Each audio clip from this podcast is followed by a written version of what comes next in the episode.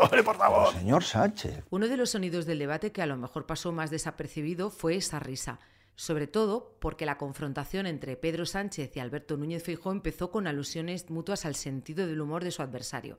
Esa risa en concreto la soltó Pedro Sánchez tras una hora y diez minutos de cara a cara con el líder del PP.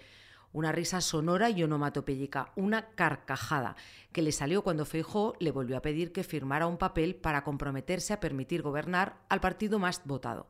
En comunicación política, la risa es un arma comunicativa como las palabras y puede servir para aligerar una situación tensa, para conectar con el público, para ridiculizar al adversario, pero solo el presidente sabe por qué se rió. Hombre, por favor. Señor Sánchez.